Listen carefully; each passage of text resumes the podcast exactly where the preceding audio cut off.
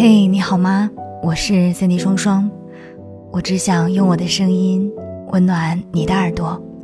我在上海向你问好。你一定要记住，千万不要为了留住一个人而反复修改自己的底线。我最近看到一句话挺有共鸣的，他说：“如果你明明知道做这件事情我会生气，还要去做的时候，那就不是犯错了，而是选择。”很多不合格的情侣都喜欢给自己找借口，说自己犯错并非本意，只是一时糊涂，没有把控好自己。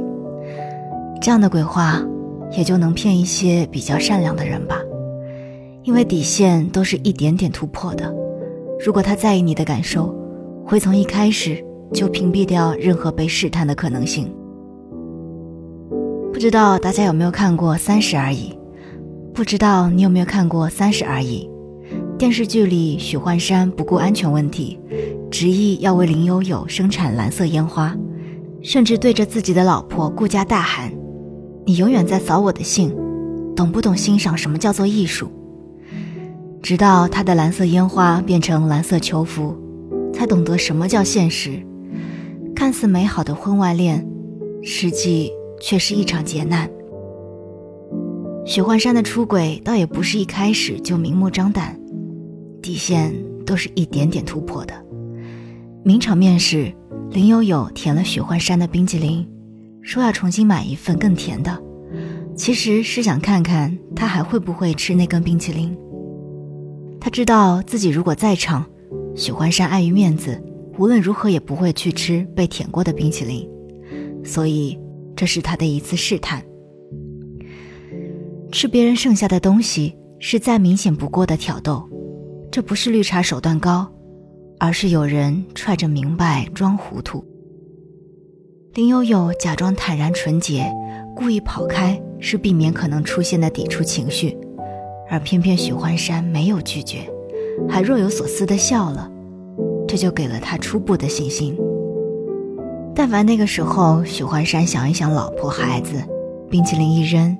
也不会走到身败名裂的那一步。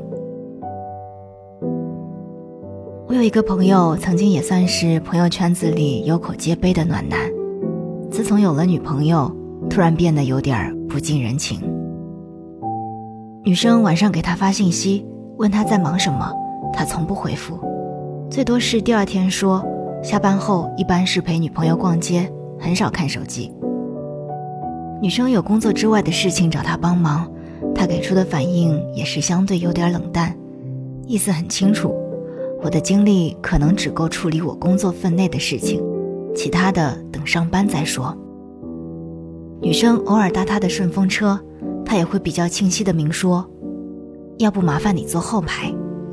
如果一开始就不给任何机会，切断暧昧的苗头，又怎么可能发展到涉及突破底线的问题呢？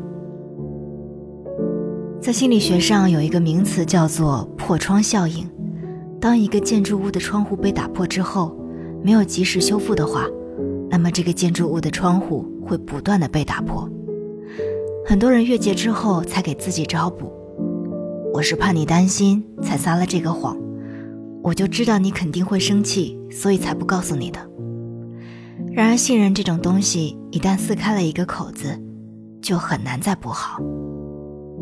比如欺骗，原谅了继续在一起，你还敢信任吗？就算是说了再多的深情款款的情话，你还会像从前一样当真吗？比如背叛，原谅了继续在一起，你能保证可以不疑神疑鬼？他看手机的时候不会联想他是否又在调情吗？他出去玩的时候真的是正常的社交吗？一路退让。到最后只会无路可退，走向死胡同。而想从死胡同里出来，就得亮出底牌。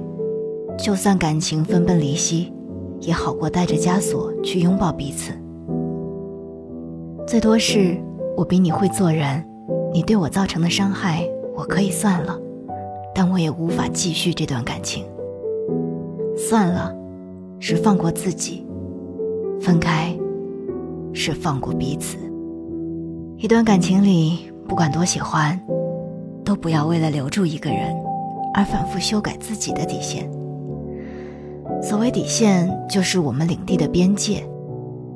别说人了，就连没有自我意识的动物，都有很强的领地意识。这个世界纷繁复杂，为了适应和生存，我们每个人都不得不做出一些委曲求全的让步。但这并不意味着我们每一件事情都要无止境的退让，不断压缩自己的生存空间，完全放开自己的领地任人闯。其实，很多人在感情里的底线很简单。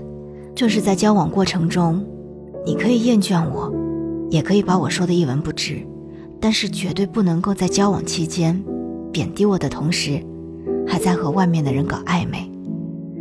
失恋不可怕，可怕的是你丧失理智、自我催眠，一次次的修改底线去原谅，深陷其中无法自拔。